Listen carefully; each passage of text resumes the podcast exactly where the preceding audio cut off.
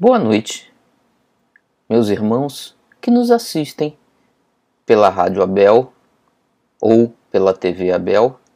Aqui estamos mais uma vez estudando o Evangelho segundo o Espiritismo, desta vez estudando o capítulo 16. Não se pode servir a Deus e a Mamon. Estudaremos hoje os itens de 9 a 13 que englobam as instruções dos Espíritos. Mas antes de prosseguirmos com o nosso estudo, vamos elevar o nosso pensamento a Deus, rogando a presença de nosso Mestre Jesus, os Espíritos amigos dessa casa que nos orientam e nos amparam aos nossos protetores, para que possamos tirar o maior proveito do, dos estudos da noite de hoje. Vamos então seguir com o nosso estudo de hoje. Bom, o capítulo 16 tem os seguintes tópicos: né? salvação dos ricos, preservar-se da avareza, Jesus em casa de Zaqueu, parábola do mal rico, parábola dos talentos, utilidade providencial da riqueza, provas da riqueza e da miséria, desigualdade das riquezas. E na parte que abordaremos então, essas outras partes vocês viram nas últimas palestras desse mês. A parte que abordaremos hoje são as instruções dos espíritos, que versam sobre a verdadeira propriedade, emprego da riqueza, desprendimento dos bens terrenos, transmissão da riqueza. Certamente, como vocês já viram nas palestras desse mês, né, que cobre o capítulo 16, o ponto importante em que ele se baseia, né, não se pode servir a Deus e a Mamon, está em cima da passagem do Evangelho que eu coloquei aqui para revermos, que diz: Ninguém pode servir a dois senhores, porque ou odiará a um e amará a outro, ou se prenderá a um e desprezará o outro. Não podeis servir simultaneamente a Deus e a Mamon. Isso em Lucas, parágrafo 16, versículo 13. E, apenas para termos todos os termos claro, claros, né? Eu peguei aqui a definição de Mamon e temos a seguinte definição: Mamon é um termo derivado da Bíblia usado para descrever riqueza material ou cobiça, na maioria das vezes, mas nem sempre, personificado como uma divindade. A própria palavra é uma transliteração da palavra hebraica mamon, que significa literalmente dinheiro. Naturalmente que Jesus aqui usa esse termo não dizendo realmente que Mamon é um deus, né? mas personificando não só a nossa adoração, a nossa conexão que temos com os bens, com o dinheiro, mas a nossa conexão com o mundo material. Né? Então, numa visão mais ampla, ou nós nos conectamos com Deus e o mundo espiritual, porque, como Kardec nos demonstra já no primeiro capítulo do Livro dos Espíritos, né? Deus é um ser totalmente espiritual e imaterial, né? que coordena e comanda todo o universo desde o mundo espiritual. E nós, criaturas de Deus, temos esse mesmo princípio espiritual. A nossa passagem pelo mundo material é temporária, provisória, serve para o nosso aprimoramento, para a nossa evolução, mas o nosso fim, o objetivo final né, da nossa trajetória é retomarmos ao mundo espiritual a nossa conexão com Deus. Então, o que Jesus quer dizer com essa passagem é que Se nos conectamos com o mundo material, com a matéria, com o dinheiro, com os prazeres temporários e passageiros que a matéria nos traz, a gente não vai conseguir esse objetivo da nossa evolução. Só conseguiremos se nos alinharmos com Deus e nos muita gente hoje em dia, né, nas religiões, adora a Deus, faz orações, mas não quer abrir mão do mundo material e dos prazeres do mundo material. E não é possível obter as duas coisas, é o que Jesus nos diz aqui. Né?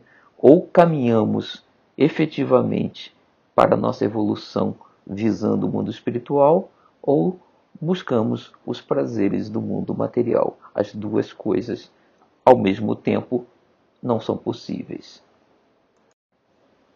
E aqui, então, já entrando mais na análise dos tópicos que vamos cobrir hoje, não leremos todos os pontos, né, todas as instruções dos espíritos, são longas e exigiria muito tempo, mas eu vou pedir a todos que nos ouvem que leiam essas passagens, mas vamos fazer um resumo da mensagem que elas trazem aqui.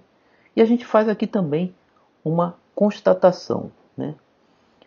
Esse capítulo, como um todo, né, e, e as instruções dos espíritos, mais especificamente, né, trazem uma mensagem que para nós é complexa de entender, porque ela envolve diferentes aspectos da nossa vida, né? envolve os aspectos da nossa personalidade, mexe com crenças que trazemos arraigadas, mexe ainda com conceitos sociopolíticos que temos, que aprendemos na escola, que aprendemos no dia a dia, né?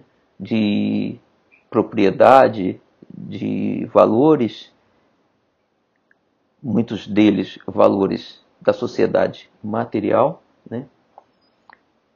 Então, esses ensinamentos a gente lê, a gente ouve, acha bastante interessante, mas eles entram em conflito com esses outros valores que nós temos. Então nós temos dificuldade de, mesmo achando bastante interessante, de colocar em prática, de assimilar completamente é, esses ensinamentos. Né? Então, ficamos ali, entendemos, mas ficamos ainda presos àqueles nossos outros conceitos. Né?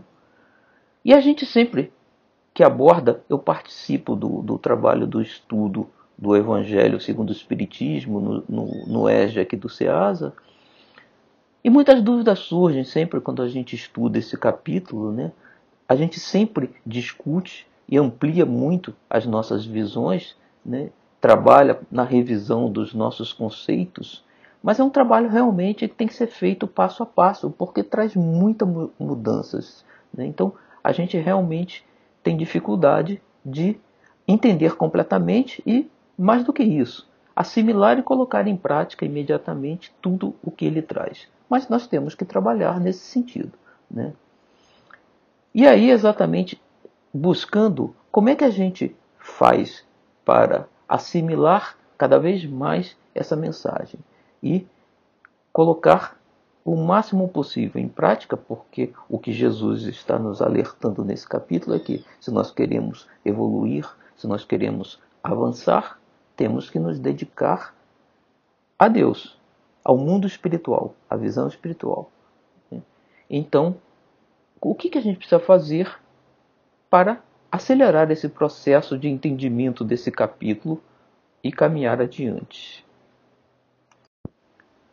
E para exemplificar isso que eu estou falando aqui para vocês, eu vou ler o que o Espírito de Pascal nos diz no item 9 desse capítulo 16 que estamos lendo. Né? Ele diz o seguinte: o homem, espírito encarnado, né, só possui em plena propriedade aquilo que lhe é dado levar deste mundo. do que encontra ao chegar e deixa ao partir, goza ele enquanto aqui permanece. Forçado, porém, que é a abandonar tudo isso, não tem das suas riquezas a posse real, mas simplesmente o usufruto. Então Pascal está dizendo que aqui na vida material nós não temos nada disso, né? nada nos pertence. Nós temos apenas o usufruto, ou seja, o direito de utilização desses bens. Isso entra em conflito com uma série de ensinamentos que temos né, desde criança. Né? Eu falo, não, a minha casa, o meu carro e a lei material que rege a sociedade material hoje em dia me dá o direito de posse das minhas coisas. Né? Como é que eu concilio esses dois conceitos? Né? O que eu aprendi na vida social, o que eu aprendi na escola, nas leis, com o que Jesus nos traz do ensinamento das leis de Deus. É isso que vamos buscar analisar. E aí, para fazermos essa análise de forma mais completa, vamos começar a rever o termo usufruto. Né? Usufruto é um substantivo masculino, um termo jurídico, que diz que o usufruto é o direito conferido a alguém durante certo tempo de gozar ou fruir de um bem cuja propriedade pertence a outrem. Então, é, isso é usado pelas pessoas, né, pelas empresas. Eu posso ter um bem meu, uma casa, um apartamento, e eu posso dizer que um filho meu, por exemplo, tem direito ao usufruto. Ele não tem o apartamento, o apartamento continua sendo meu, mas ele pode morar lá, ele pode usar o apartamento. Então, isso é um termo jurídico que participa do processo e as pessoas utilizam isso. Né? O que Pascal nos diz na mensagem é que isso acontece conosco, seres encarnados, em relação aos bens terrenos que utilizamos. Né? E aí as perguntas que ficam aqui é exatamente se não é nosso, se não são nossos os bens terrenos, né? A quem pertence, né? E vamos então exatamente seguir com essa análise para entendermos como Jesus, o que Jesus pensava, né? o que na verdade acontece neste processo. E Pascal, então, citando mais uma vez, continua. Que é então o que ele possui? Ele, o ser encarnado, né? nós. Nada do que é de uso do corpo, tudo o que é de uso da alma, a inteligência, os conhecimentos, as qualidades morais, isso o que ele traz e leva consigo, o que ninguém lhe pode arrebatar, o que lhe será de muito mais utilidade no outro mundo do que neste. E é exatamente aqui que eu digo, né, vou repetir aqui, que a gente ouve essas palavras, né, acha bastante interessante, muito bonito esse conceito, né, muito bonito o conceito, muito, muito bonitas as palavras, mas elas acabam tendo pouco efeito no nosso dia a dia. Né? A gente praticamente não incorpora isso em ações, em atos, em mudanças da nossa visão ou do nosso pensamento. E a pergunta é: por quê? Se a gente analisar, na verdade, muitos desses conceitos estão, inclusive, de alguma forma, integrado já né, na, na, visão popular, né, no, no, no, no, nosso conhecimento geral. Né. Eu selecionei aqui alguns ditados populares que trazem esse conceito embutido né, de alguma forma. As pessoas costumam dizer, né, desta vida nada se leva. Outros dizem, né, caixão não tem gaveta, ou seja, não dá para colocar bem material no caixão no enterro, né? E outros ainda dizem, né? Para onde você vai, não precisará ter dinheiro, que de certa forma englobam, né? Esses ditados englobam o, o, os conceitos que Pascal nos traz aqui, né? que Jesus já nos dizia. Por que então a maior parte das pessoas não altera o seu comportamento? Né? Tem esse conhecimento, tem essa visão, né? traz esses conceitos de alguma forma, né? apesar deles entrarem em conflito com aqueles outros conceitos né, de propriedade que a sociedade material, as próprias leis também nos trazem, por que, que a maioria não torna isso em ações de mudança? Né? É porque a maioria interpreta que a solução para este problema, já que eu não posso levar os bens desta vida, né, é, é tirar o maior proveito deles, desses bens, aqui, antes de morrer, né, na vida material. Ou seja, eu não quero abrir mão dos prazeres da vida material. Eu continuo cultuando a mamão, né?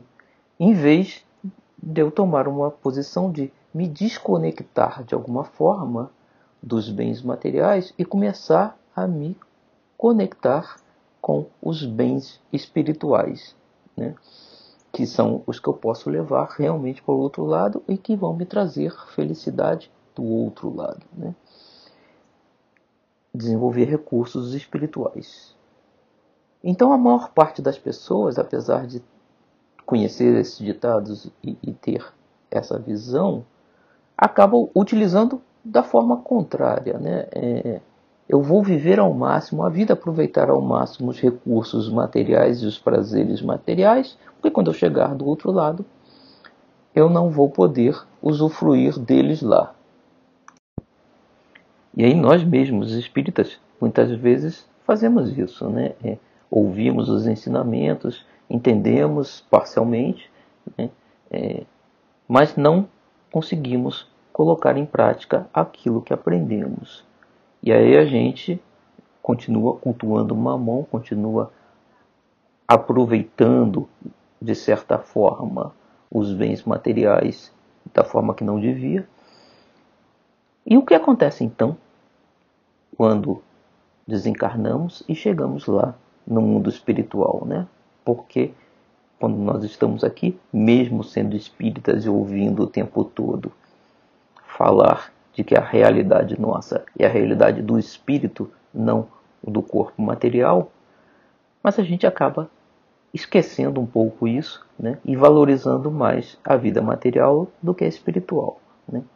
E o que acontece então quando chegamos do outro lado? E aí vamos responder né, essas perguntas que colocamos utilizando a mensagem que o Espírito assina como M no item 10 desse capítulo 16, né, um espírito protetor, e ele diz o seguinte: Os bens da terra pertencem a Deus, que os distribui a seu grado, não sendo o homem senão o usufrutuário, o administrador mais ou menos íntegro e inteligente desses bens. Então, o espírito M vai direto ao assunto, né? De quem são os bens da terra, os bens materiais? São de Deus, não são nossos. Nós, quando estamos aqui, temos o direito de usá-los, mas não temos a posse deles. E os espíritos insistem ainda né, que nem mesmo o nosso corpo nos pertence. Né? Também é um empréstimo. O nosso corpo é feito de matéria, como todos os bens da terra, né? o corpo material. Nós somos o espírito que habita esse corpo, não somos o corpo em si. Né? Então, esse corpo também é um empréstimo. Né? Nós temos direito de usufruto sobre ele, mas ele não nos pertence, pertence a Deus.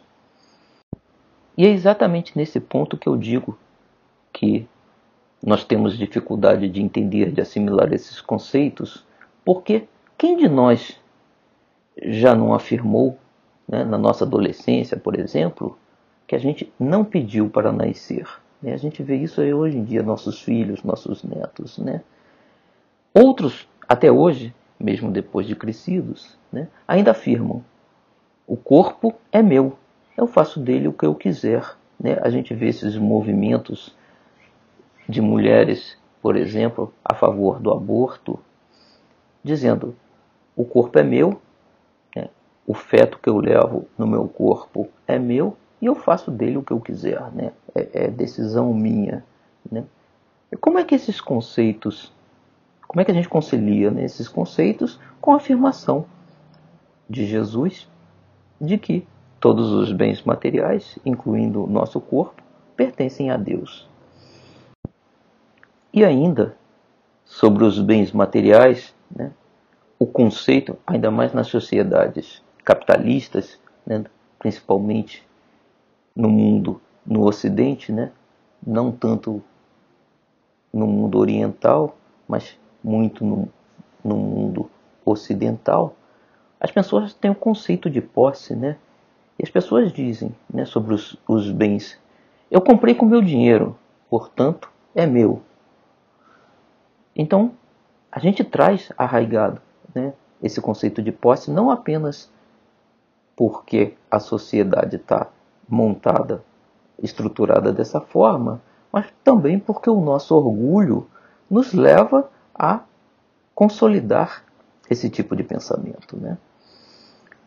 E aí, aqui a gente começa a ter um conflito né, é, de ideais. Né?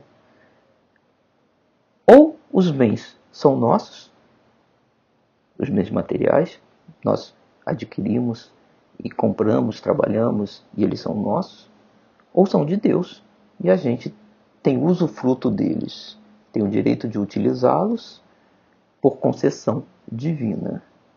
E esse é o ponto que a gente precisa, em algum momento da nossa vida, decidir né? de que lado a gente fica. E quando a gente decidir, a gente decide se a gente fica do lado de Mamon ou fica do lado de Deus. E resumindo, então, é exatamente por isso que eu digo que a gente lê essas páginas ouve essas mensagens, considera elas muito interessantes, mas a gente acaba não incorporando, a gente tem essa dificuldade de incorporar no nosso dia a dia, na nossa vida, porque a gente mantém enraizados em nós esses outros conceitos que a gente acabou de ver. Né? É, e aí a gente não consegue tomar uma decisão e a gente se encolhe e acaba deixando de lado e vou ver isso mais adiante, né? Vou continuar a minha vida do jeito que eu sempre fiz. Na verdade, nós temos ainda uma visão muito egoísta, né? E a gente está acostumado a pensar muito mais em nós do que nos outros, né? Devido a esse egoísmo que trazemos conosco. Então é mais cômodo pensar que as coisas são minhas, eu tenho a propriedade. Né? E não eu sou usufrutuário dos bens que Deus me deu. E como as leis que nós fazemos, né, as leis que regem a nossa sociedade material, resultam exatamente dessa nossa visão, desse nosso pouco desenvolvimento moral, né, elas suportam essa nossa visão egoísta né, de propriedade, de bens, né, de uso de direito de uso. E isso, por exemplo, é o que está levando a sociedade atual a promover a destruição da natureza, a poluição, porque a gente acha que é dono do planeta, que a gente pode fazer com ele o que quiser. Né? E não é verdade. Né? A gente teria que conservar o planeta não apenas para as próximas gerações, que somos nós que somos espíritos sabemos que as próximas gerações somos nós reencarnando, mas porque ele não é nosso. Nós estamos aqui por concessão de Deus, utilizando o planeta para o nosso desenvolvimento e não temos o direito de destruí-lo, né? Mas a gente não enxerga dessa forma, a sociedade como um todo não enxerga dessa forma, né? E o que, que a gente precisa então fazer para mudar isso?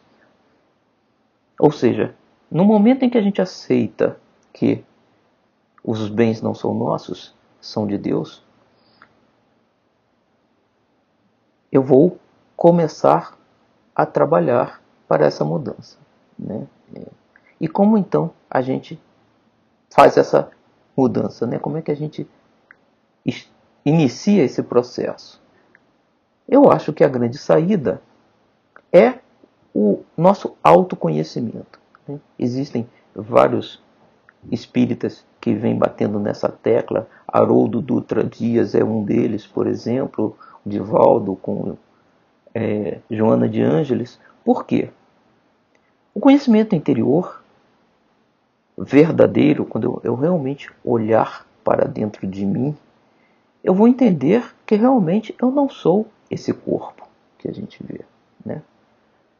Nós somos o espírito que habita esse corpo. Então, quando eu acordar de manhã, olhar no espelho e o que eu vejo é a imagem do meu corpo, eu tenho que entender que eu não estou me vendo diretamente. Né? Eu estou vendo o corpo que eu, espírito, estou habitando no momento. Corpo esse que, por bondade de Deus, por empréstimo, eu estou utilizando nesta encarnação. O autoconhecimento vai me levar a perceber a minha dose de egoísmo, né? a dose de egoísmo que a gente carrega ainda em nós, vai nos trazer o conhecimento real da nossa origem espiritual, das nossas capacidades, e aí vamos ter então o desprendimento para poder reconhecer que os bens que temos são aqueles que nós criamos dentro de nós. Né? E que os bens materiais, o universo que foi criado não por nós, mas foi criado por Deus, nós somos usos, usufrutuários deles. Então, essa é a forma, pelo autoconhecimento, pela conscientização dessas verdades, mas percebendo-as dentro de nós, é que a gente vai então realmente conseguir entender que os bens da terra pertencem a Deus, como nos disse o Espírito M no item 10 deste capítulo. Nós vamos juntar a esta análise que estamos fazendo a mensagem que Divaldo Franco nos traz no livro Jesus e o Evangelho à luz da psicologia profunda, pelo espírito de Joana de Ângeles, que nos diz o seguinte: o homem, na perspectiva da psicologia profunda, é um ser real, estruturalmente parafísico, revestido de corpo somático que lhe permite o processo de construção de valores ético-morais e aquisições espirituais que o tornam pleno, quanto mais conquista e ascende na escala evolutiva, com abandono das mazelas que lhe constituem embaraço ao progresso.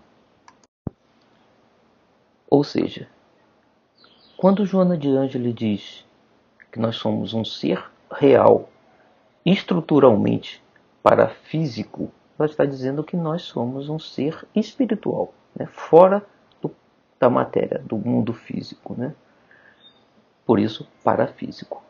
Revestido de corpo somático, corpo material, que lhe permite o processo de construção de valores ético-morais e aquisições espirituais. Ou seja, o objetivo da nossa vida, da nossa encarnação, é a obtenção de valores ético-morais e aquisições espirituais que o tornam pleno, ou seja, é através dessa aquisição, desses valores ético-morais e das aquisições espirituais, que nós vamos nos tornar um ser pleno. Quanto mais conquista e ascende na escala evolutiva, com o abandono das mazelas que lhe constituem embaraço ao progresso. Mazelas das quais uma delas, né, ou algumas delas, são os bens materiais a que nos ligamos fortemente. E Joana de Ângeles então continua: Criação do psiquismo divino é germe de vida fadado ao desabrochar de mil potencialidades que lhe dormem na essência, que é a sua realidade. Cada etapa do desenvolvimento emocional e moral rompe-lhe envoltórios grosseiros que resguardam os tesouros luz que lhe cumpre desvelar. Qual diamante valioso e desconhecido, oculto em grosseiro revestimento, a lapidação lhe favorece o surgimento da grandeza de que é investido.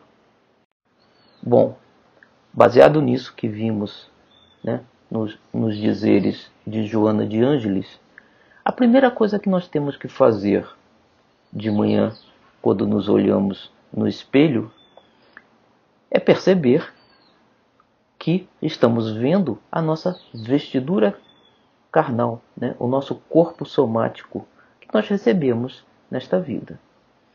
Nós somos o ser parafísico, o espírito, que está momentaneamente ligado a este corpo. E como espíritos antigos que nós somos, né, pré-existentes, criação divina, germe divino, como diz Joana de Ângeles, mas ainda imperfeitos, como ela mesmo diz, né, com capas grosseiras que nos cobrem ainda a nossa verdadeira origem, nós pedimos em algum momento e fomos atendidos por Deus com a possibilidade de renascer em um novo corpo. Que é este, nesse momento, é este que aqui carregamos, né? E uma vez que Deus, através dos seus trabalhadores, dos seus emissários, aprova esta reencarnação, essa nossa reencarnação, né? uma equipe de engenheiros do espaço passa a projetar esse nosso corpo. Então não somos nem nós que o criamos, né? Alguém cria para nós esse nosso corpo. Alguém desenvolve o projeto baseado nas nossas necessidades, nas nossas, nas nossas aquisições, nos nossos conhecimentos, enfim, em nosso estado atual, nossas condições atuais. E então, em função do projeto que foi feito para o nosso corpo, temos que encontrar pais que nos aceitem como, como filhos e que, uma vez nos aceitando, eles vão, eles criarão esse corpo para nós, conceberão e desenvolverão esse corpo ao qual nós nos ligaremos para poder entrar, né, iniciar uma nova caminhada terrena, mais um passo nesse processo evolutivo que temos que seguir. E quando desencarnarmos, quando deixarmos este corpo, seremos cobrados pelo que fizemos com ele, né, como o tratamos, é mais um bem que recebemos, mais um bem que teremos que prestar contas. E aí, será que estamos cuidando corretamente dos nossos bens, do nosso corpo? Assim como na parábola dos talentos, seremos cobrados pelo bom ou mau uso que fizemos dos nossos bens, e o nosso corpo é um desses bens. Então, quando chegarmos do outro lado, foi uma das perguntas que nós fizemos, né? O que acontecerá? Nós seremos cobrados pelo uso que fizemos dos bens que nos foram concedidos nesta vida, sendo inclusive um desses bens o nosso corpo. Né? E que contas daremos a Deus e aos espíritos que nos auxiliaram nesse processo reencarnatório do que nós fizemos com esses bens?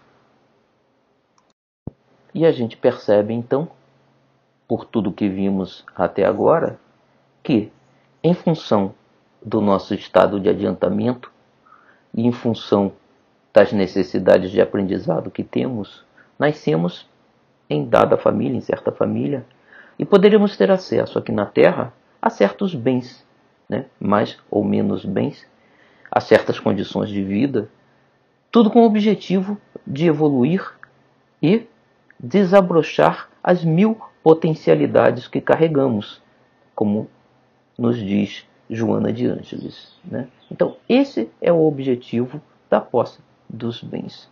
Não é para a satisfação dos nossos desejos materiais, né, dos nossos prazeres, mas sim para utilizarmos estes bens para essa nossa evolução, para o nosso crescimento ético, moral e espiritual, como nos disse Joana de Ângeles.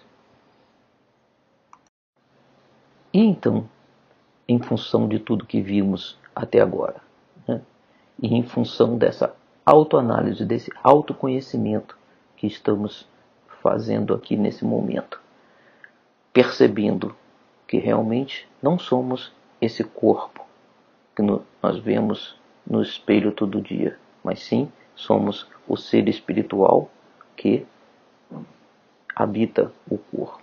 Né? E reconhecendo que já tivemos diversas encarnações, tivemos diversas oportunidades e que fracassamos em muitas delas, o fato de aqui estarmos de novo experimentando né, uma nova oportunidade significa que realmente Deus nos concede sempre uma oportunidade nova. E temos então, sob esse ponto de vista, né, perceber que nada disso nos pertence, nos foi concedido por Deus com o objetivo único de avançarmos, de crescermos, de evoluirmos. Né? Esse é o objetivo, sempre. Então, os bens que recebemos, de acordo com essas nossas capacidades desenvolvidas e de acordo com as necessidades também que trazemos, muitas vezes não é mérito nenhum, é uma prova, recebemos esses bens temporariamente como usufrutuários, como administradores temporários desses recursos. E aí, pensando dessa forma, nós começamos a entender plenamente a parábola dos talentos, ou seja, quando deixarmos essa vida, né, que foi a nossa pergunta, e aí, o que vai acontecer quando chegarmos lá do outro lado? Seremos cobrados pelo uso que fizemos destes bens. E, Jesus vai nos analisar exatamente como acontece com a parábola dos talentos. Recebemos bens e geramos mais bens, né? não materiais, mas principalmente bens espirituais. Né? Vamos na próxima vida, na próxima reencarnação, receber mais. Né? Recebemos bens, recursos e não fizemos nada com eles. O que vai acontecer? Vamos receber menos recursos, menos bens na próxima vida. Esse é o resultado, claro, desse processo. Essa autoanálise nos leva claramente nessa direção, neste caminho. E aqui podemos, então, incluir essa passagem como nos diz o Espírito M na mensagem 10, os bens da terra pertencem a Deus, que os distribui a seu grado. Ou seja, podemos entender que as formas, dessa forma, que as riquezas, os bens, até o poder que a gente em algum momento obtém aqui na Terra, né? e até o nosso corpo material que nós recebemos como instrumento para isso tudo, teremos que prestar conta do que fizemos com eles. E o nosso futuro vai depender exatamente do uso que tivermos feito desses bens. Desta forma, a gente pode começar a perceber que que bom uso eu tenho que fazer, né? O que seria um bom uso, né? Já que o uso não é aquela visão egoísta de aproveitarmos ao máximo os bens materiais para a nossa satisfação.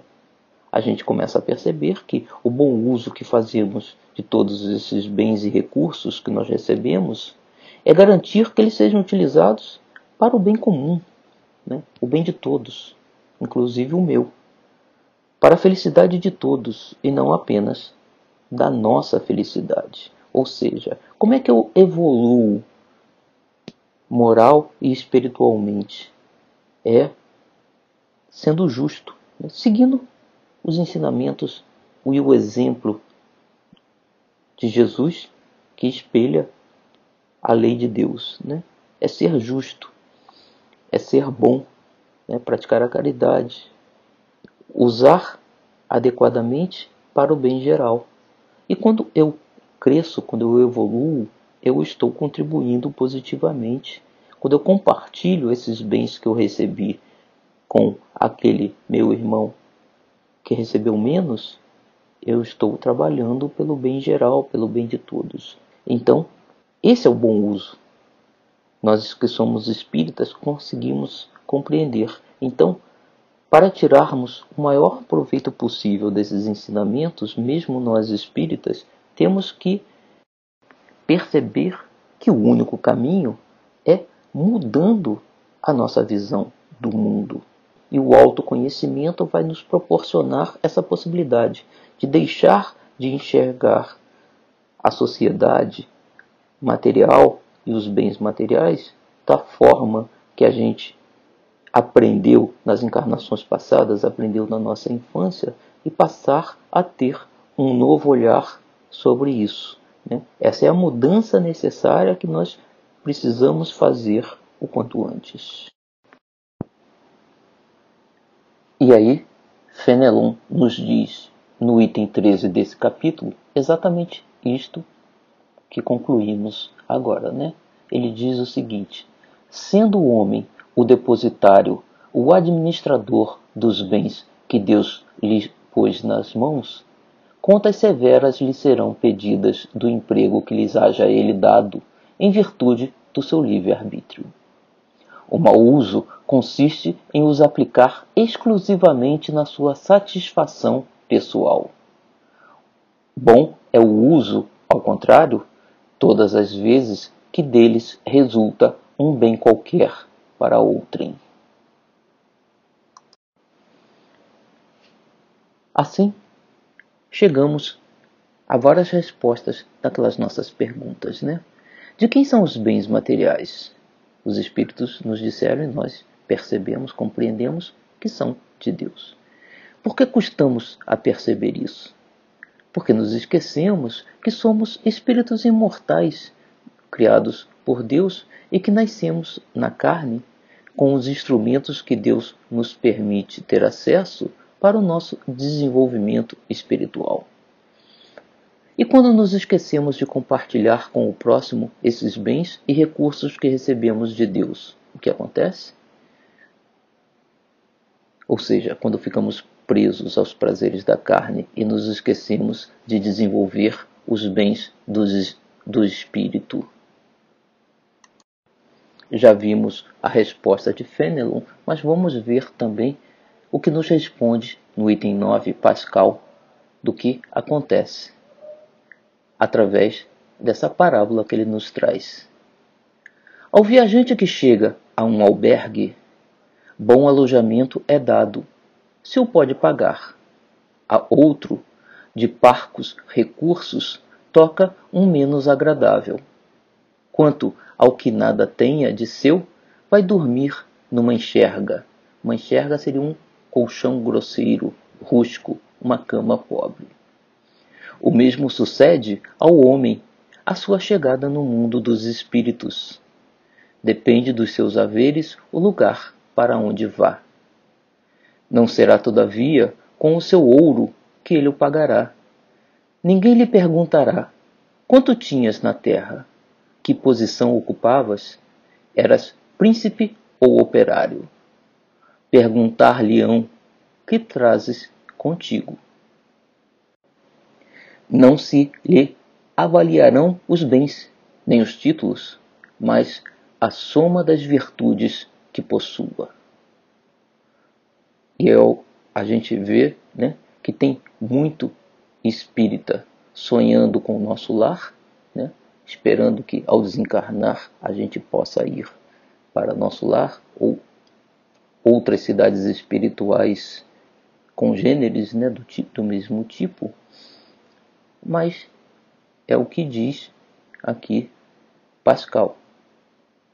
Que recursos nós estamos levando para o outro lado que paguem o alojamento que nós queremos ter, né? É, a parábola é bem interessante, porque se você viaja a um outro país, por exemplo, e você vai procurar um bom hotel, você tem que ter os recursos necessários para pagar aquele bom hotel.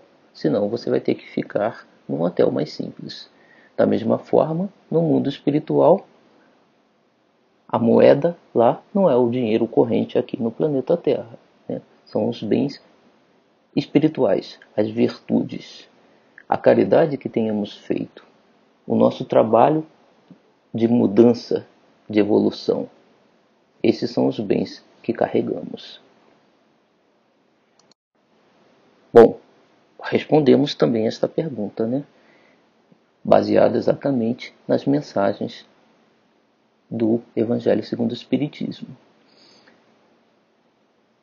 E agora que a gente entendeu né, o real sentido desses ensinamentos, o que, que a gente deve fazer? Né? Como vamos nos comportar daqui para frente? E aí vamos recorrer de novo ao item 11, pelo espírito Cheveros, que diz: Qual então o melhor emprego que se pode dar à riqueza? Procurai nestas palavras: Amai-vos uns aos outros, a solução do problema. Elas guardam o segredo do bom emprego das riquezas. Aquele que se acha animado do amor do próximo tem aí toda traçada a sua linha de proceder. Na caridade está, para as riquezas, o emprego que mais apraz a Deus. E aqui temos que entender as riquezas materiais como a soma de todos os bens que nós possuímos. Né? Não precisamos ser verdadeiramente ricos em termos de posses, né? mas recebemos uma série de bens como nós vimos no início, desde o nosso próprio corpo a uma série de condições, acesso, por exemplo, a um centro espírita que nós estamos tendo, renascemos numa família que nos facilitou chegar ao centro espírita, ou convivemos e tivemos oportunidades outra que Deus nos concedeu para que buscássemos esses caminhos. Tudo isso são riquezas, são recursos que nós recebemos, que somos ricos, vamos dizer assim, e que temos então que compartilhar né, com o próximo. Não precisamos dizer, ah, eu sou pobre, não tenho nada que compartilhar. Todos temos sim algo a compartilhar e temos que fazê-lo. Vamos finalizar os estudos da noite de hoje lendo duas passagens da mensagem do Espírito Cheverus, no item 11 do, desse nosso capítulo, né? E a primeira ele diz o seguinte: Coloca tuas riquezas sobre uma base que nunca lhes faltará e que te trará grandes lucros, a das boas obras. Então aqui os espíritos repetem, né, que o caminho são as obras que nos vão trazer a felicidade, né? que são as obras de caridades, né? as boas obras que significam o bom uso da riqueza, né? em prol de todos nós. E a segunda colocação é a seguinte: a riqueza da inteligência deves utilizá-la como a do ouro. Derrama em torno de ti os tesouros da instrução. Derrama sobre teus irmãos os tesouros do teu amor, e eles frutificarão. Cheverus Bordeaux, 1861. Então, esse nosso irmão aqui coloca o seguinte: a nossa inteligência é também um bem, né? é uma riqueza. E a nossa instrução deve ficar não apenas para nós mesmos, né? devemos estudar, mas não guardar para nós mesmos. Devemos compartilhar os tesouros da instrução que recebemos. Né? Então, isso, como a gente dizia, é uma forma de fazermos caridade sem sermos ricos em termos de dinheiro. Né? Temos outras riquezas. Né? E ele ainda diz: derrama sobre teus irmãos os tesouros do teu amor. Ou seja, nosso amor também não nos custa nada né, em termos de dinheiro, de material. Requer, tanto quanto a instrução, um pouco de tempo, um pouco de atenção ao próximo, né, para que possamos demonstrar o nosso amor em relação ao nosso próximo. Então temos tesouros, que é o tesouro do nosso amor, o tesouro da nossa inteligência, da nossa instrução, que devemos compartilhar com os nossos irmãos. Com isso, terminamos o estudo da noite de hoje. Vamos então agradecer pelo amparo que tivemos, pela espiritualidade amiga que nos auxilia, nos ampara, pedindo aos espíritos amigos, nossos protetores, que possamos colocar em prática tudo aquilo que aqui aprendemos hoje. Uma boa noite a todos, meus irmãos.